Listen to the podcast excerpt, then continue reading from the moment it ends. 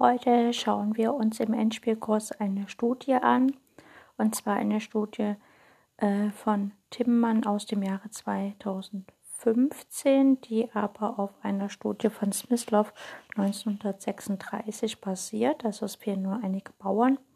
Wir werden uns in dieser Episode nur diese eine Studie anschauen.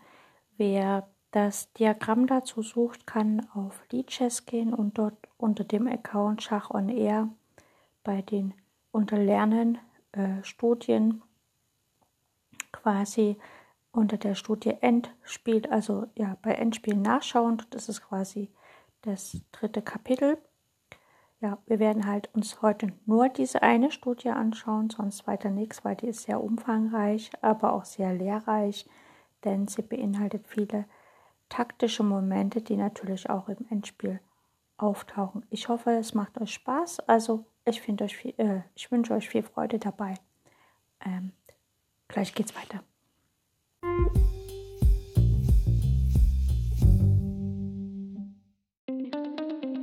Herzlich willkommen auf meinem Podcast Schachradio bzw. Schach on Air. Ich freue mich sehr, dass ihr wieder eingeschaltet habt und wünsche euch ganz viel Spaß mit der heutigen Folge.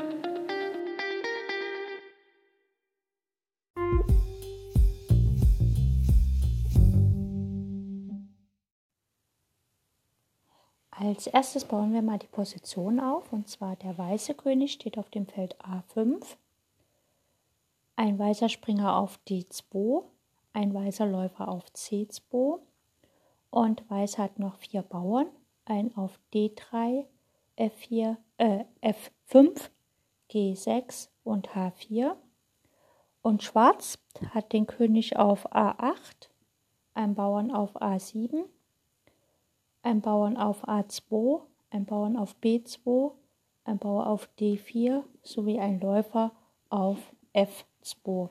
Das ist die Stellung, die wir uns anschauen. Äh, das ist quasi jetzt eine Studie von äh, Jan Timmann aus dem Jahr 2015, die zurückgeht auf eine Studie von äh, Wassily Smyslov aus dem Jahre 1936, also quasi ein Jahr nachdem äh, Smyslov gegen Gerasimov mit Schwarz äh, fantastisch gewonnen hat. Also als 15-Jähriger hat er quasi diese Endspielstudie äh, komponiert. Hier ist Weiß am Zug und soll gewinnen. In der Originalversion gibt es noch einen weißen Bauern auf H5 und einen schwarzen auf H6.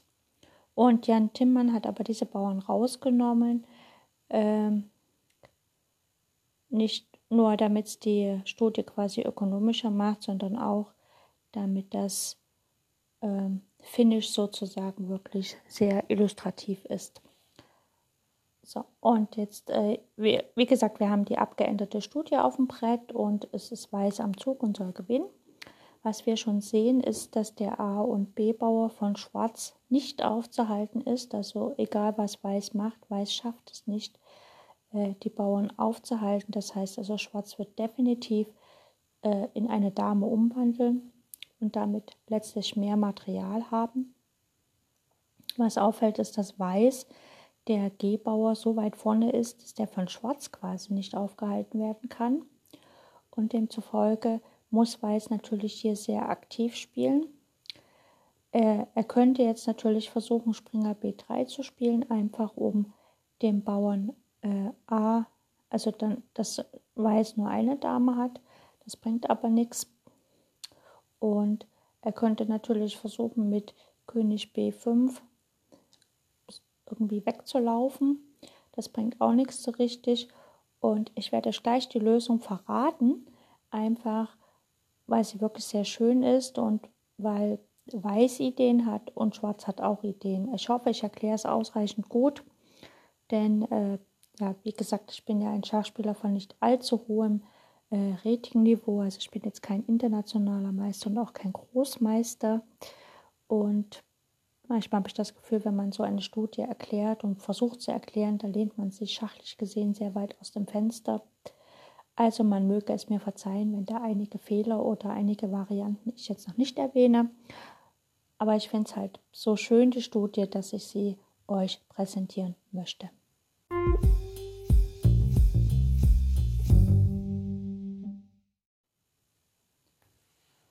So, wir haben die Stellung auf dem Brett und jetzt geht's los. Wie gesagt, Weiß muss aktiv spielen, einfach damit er tatsächlich äh, trotz mehr Material von Schwarz, was ja durch den Einzug des A- und B-Bauern geschehen wird, definitiv, dass er dann trotzdem Chancen hat.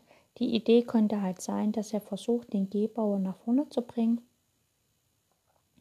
Und natürlich, dass der Schwarze, wenn möglich, trotz mehr Materials ähm, sozusagen das gar nicht ins Spiel bringen kann.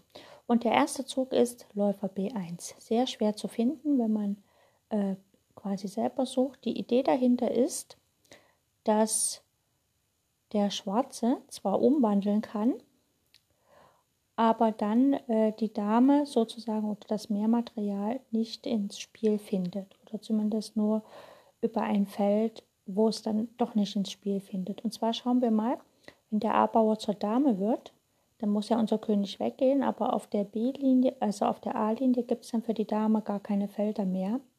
Denn wenn der weiße König auf B5 steht, dann hat die Dame das Feld A6 nicht, B5, äh, A5 nicht und A4 nicht.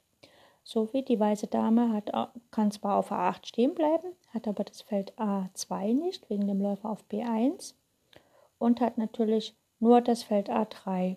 Und wenn wir mal gucken, auf dem Feld A3, da kann sie, wie gesagt, auf der A-Linie kann sie ja nichts weiter ausrichten und auf der dritten Reihe hat sie überhaupt keine Felder, denn B3 wird kontrolliert vom Springer auf D2. Sie hat noch das Feld C3 und aber D3 kann sie nicht schlagen wegen dem Läufer. Das heißt also effektiv hat sie hier gar nicht so viel Platz und ja, selbst wenn sie dann nach C3 geht. Und wenn sie auf der Diagonalen bleibt, A3, F8, da hätte sie eigentlich, äh, ja, wenn der weiße Bauer nach G7 geht, kann sie nicht nach ähm, F8 gehen, um den Bauern aufzuhalten. Und wenn nach Dame A3 F, äh, G7 geschieht, dann kann die Dame nichts tun, um zu verhindern, dass der Bauer einzieht. Äh, Im Gegenteil, Schwarz muss halt dann aufpassen, dass äh, Weiß sozusagen nicht einzieht, beziehungsweise nicht die Dame verliert, weil er halt immer Schach sagen muss. Also fangen wir mal an, Läufer B1, den Zug haben wir gemacht. Jetzt spielt Schwarz A1 und wandelt in eine Dame um, was Schach ergibt. Und der weiße König zieht nach B5. So, und jetzt ist Schwarz dran und Schwarz hat natürlich jetzt, äh, wie gesagt, nach Dame A3 geht es nicht weiter, wenn Weiß G7 spielt. Denn wenn die Dame Schach bietet, wird er die Dame geschlagen. Das heißt, dann ist das Mehrmaterial verpufft und der G-Bauer kann nicht aufgehalten werden. Und wenn der G-Bauer einzieht, ist es ja quasi matt. Das funktioniert dann also nicht. Und äh, ja, wenn die Dame äh, auf B3 Schach bietet, wird sie ja vom Springer geschlagen. Wenn sie nach C3 zieht, ja, äh, hat sie ja danach auch noch kein Feld um. Also sie muss ja jetzt aktiv was tun, um das Matt zu verhindern. Und aber wenn sie das versucht zu verhindern, geht sie dabei selber drauf. Also äh, Dame A3, G7, ja, nach G7 ist halt das Matt nicht mehr zu verhindern, von, also was dann Weiß macht mit Einzug der Dame, ohne dass Weiß, äh, Schwarz jetzt direkt Material verliert. Also nach König B5 kann Schwarz halt einfach nicht Dame A3 spielen. Er kann quasi seine Dame nicht aktiv benutzen. Und äh, der einzige Zug, der vielleicht ein bisschen was bringen mag oder was äh, eine kleine Falle aufstellt, ist der Zugläufer G3. Und zwar der Zugläufer G3 ähm, stellt natürlich eine kleine Falle auf und zwar versucht jetzt Schwarz sich Patt zu setzen. Denn Läufer G3 ermöglicht den Läufern nach B8 zu gehen und wenn dann Weiß einfach auf G8 umwandelt in eine Dame, dann kann Schwarz halt mit seiner Dame Dauerschach bieten, bis sie geschlagen wird, weil wenn die geschlagen wird, hat Schwarz keine Züge mehr und ist quasi Patt. Also Läufer G3 ist quasi so das zweite äh, Element in dieser Studie, was auftaucht, aber diesmal nicht von Seiten desjenigen, der die Studie gewinnen soll, sondern vom Verteidiger, denn Schwarz hat quasi als Verteidigungsidee eine Pattfalle und Weiß hat als Gewinnidee äh, seine Figuren so optimal zu stellen, dass Schwarz es nicht schafft, die Dame gewinnbringend ins Spiel zu bringen. Das sind so die zwei taktischen Momente.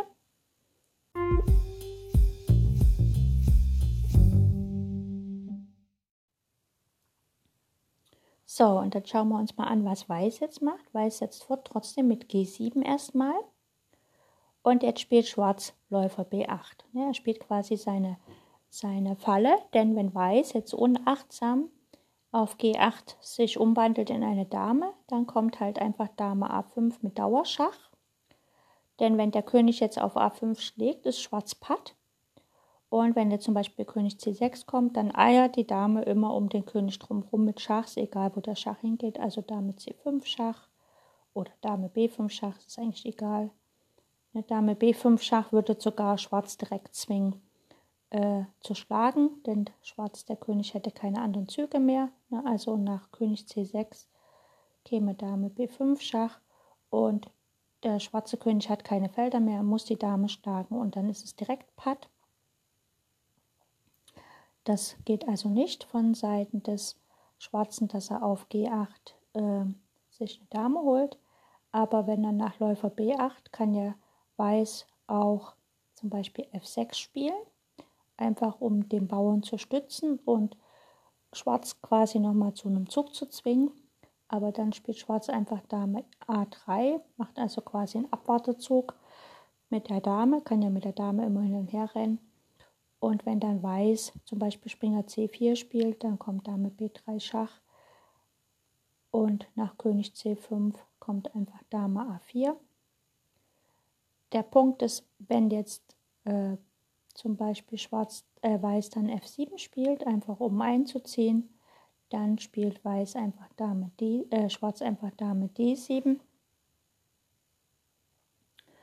Und die Idee dahinter ist weder wenn äh, Weiß sozusagen einzieht, dass Schwarz einfach äh, Dauerschach gibt, so dass es dann Remis endet. Ne? Also das funktioniert nicht. Demzufolge muss nach dem Zug Läufer B8 muss sich jetzt Weiß was einfallen lassen, denn er kann ja nicht, also äh, nicht umwandeln bringt nichts, er will ja, also er will ja gewinnen, aber umwandeln in eine Dame bringt auch nichts, weil das endet dann im Patt. Demzufolge muss er eine sogenannte Unterumwandlung machen und da spielt er einfach Läufer G8. Also G8 und wandelt in einen Läufer um. Das ist jetzt eine klassische Unterumwandlung, die natürlich ähm, fantastisch ist. Und Schwarz hat dann jetzt gar keine Zeit mehr, um seine Dame zu befreien.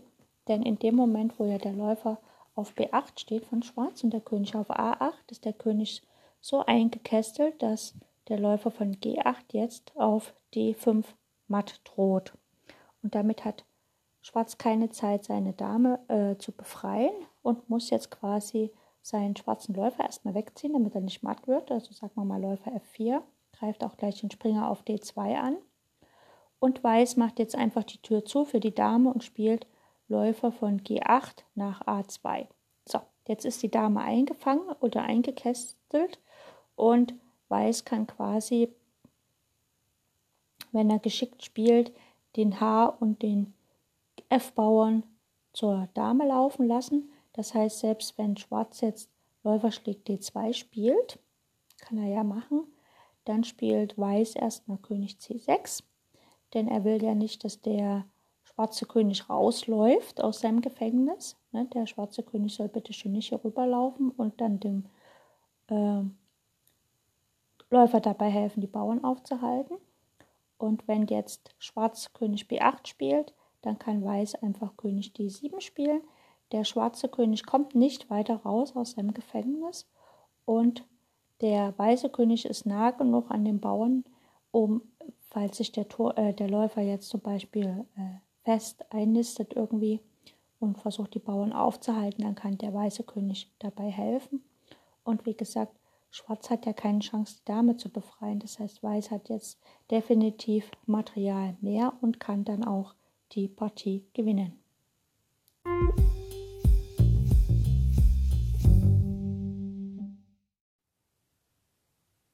Gehen wir nochmal ein paar Züge zurück. Und zwar hatten wir ja Läufer G nach A2, um die Dame einzuklemmen, gespielt.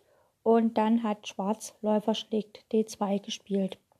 Und wenn man diese Stellung in den Computer eingibt und sagt, liebe Engine, rechne mir mal aus, was ist denn jetzt so los hier, dann ähm, ist der Computer mit der weißen Stellung gar nicht so glücklich. Ne? Also er sieht quasi einen großen Vorteil für Schwarz. Und das ist äh, hauptsächlich daran geschuldet, dass äh, der Computer sagt, okay, Weiß spielt hier König C4, läuft quasi an den Bauern heran. Oder König C5. Also König C4 oder König C5 und halt den Bauern auf D4 zu schlagen. Und äh, ohne die Hilfe, ja, also, und dann schreibt er halt, dass Schwarz groß im Vorteil ist. Und das heißt aber, dass äh, der Computer es halt nicht sieht, dass dieses permanente Eingesperrtsein von der Dame gar kein Vorteil ist quasi für Schwarz. Ne? Das sieht zwar jetzt aus wie, ich habe eine Dame mehr, aber die kann ja effektiv nicht mitspielen. Die muss sich gegen einen Läufer tauschen und dann ist es ja so, dass Weiß eigentlich einen Bauern komplett mehr hat. Und erst wenn man dann König C6 eingibt und jetzt den Computer weiterrechnet, dann äh, sieht natürlich der Computer relativ schnell, dass Weiß hier gewinnt und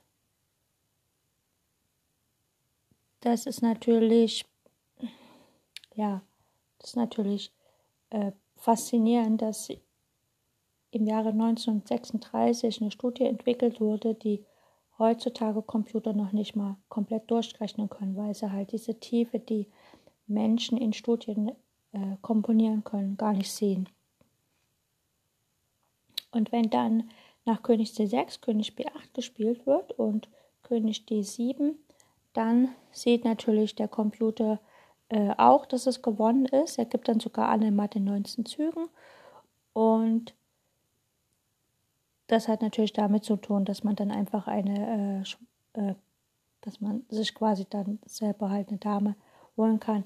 Und jetzt sieht auch der Computer, dass diese eingesperrte Dame von Schwarz nichts ausrichten kann im ganzen Spiel. Äh, später in seinem Leben hat Smyslov auch noch weitere Studien äh, praktisch komponiert, die auf eine ähnliche Art und Weise ähm, aufbauen, nämlich äh, sozusagen das Einsperren einer Dame oder halt, ja, also so ähnlich, aber eigentlich haben alle diese Studien nicht das Niveau der Studie hier erreicht. Und ähm, ja, Jan Tinmann hat dann später nochmal im Jahre 2011 auch ein Buch verfasst, äh, Die Kunst der Endspiele. Und da hat er auch Studien entwickelt, die natürlich äh, Figuren einsperren und sozusagen den materiellen Vorteil äh, durch die Stellung wieder wegmachen. Und ja, der äh, Smyslov hat halt äh, viele Jahre tatsächlich, also auf sehr hohem Niveau, auf höchstem Niveau Schach gespielt und hat aber eigentlich gar nicht so richtig das Interesse darunter gefunden, ähm, Endspielstudien zu komponieren oder zu machen. Also in der Zeit, wo er gespielt hat, war er halt eher daran interessiert zu spielen, statt äh, Endspielstudien zu komponieren. Aber später hat er sich dann mit nochmal befasst und hat dann einige Studien äh, äh, auf den Weg gebracht. Immer sehr schöne mit Läufer und Springer. Und es geht halt immer darum, dass der Verteidiger praktisch eine Pattfalle aufbaut und man natürlich diese verhindern muss oder dass halt eine Pattfalle selber aufgebaut wird so dass es dann für den Gegner nicht mehr weitergeht und man dann Remis erzielt. Ja, so viel zu dieser Studie und zu dem heutigen Endspielkurs.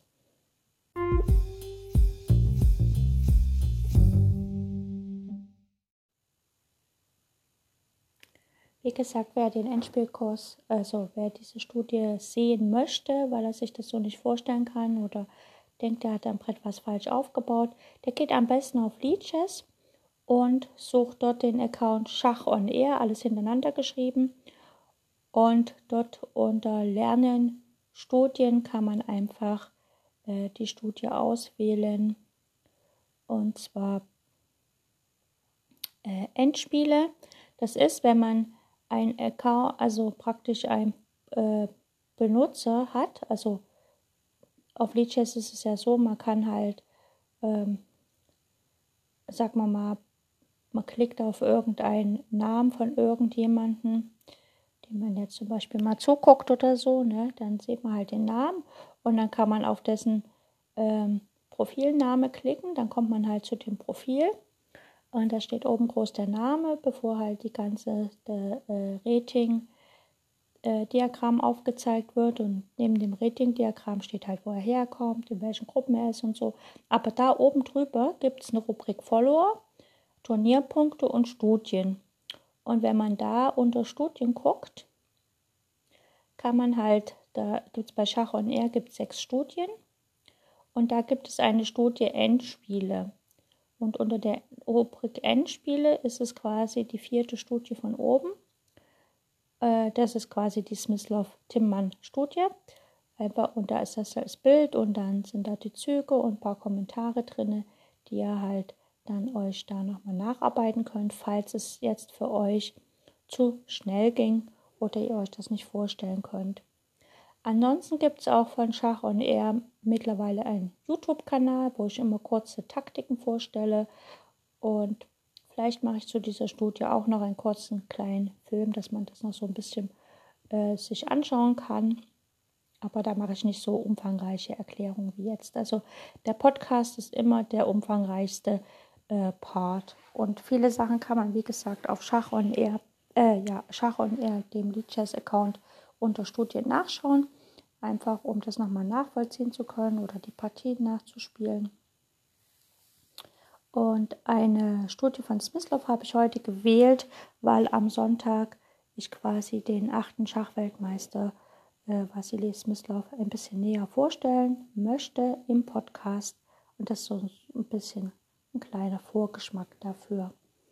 Ich habe auch schon auf YouTube gibt es schon eine kleine ähm, Kombination, eine, also ein Königsangriff von Smyslov aus seiner erst gespielten Partie, da war er gerade mal 14 Jahre alt, gegen Gerasimov.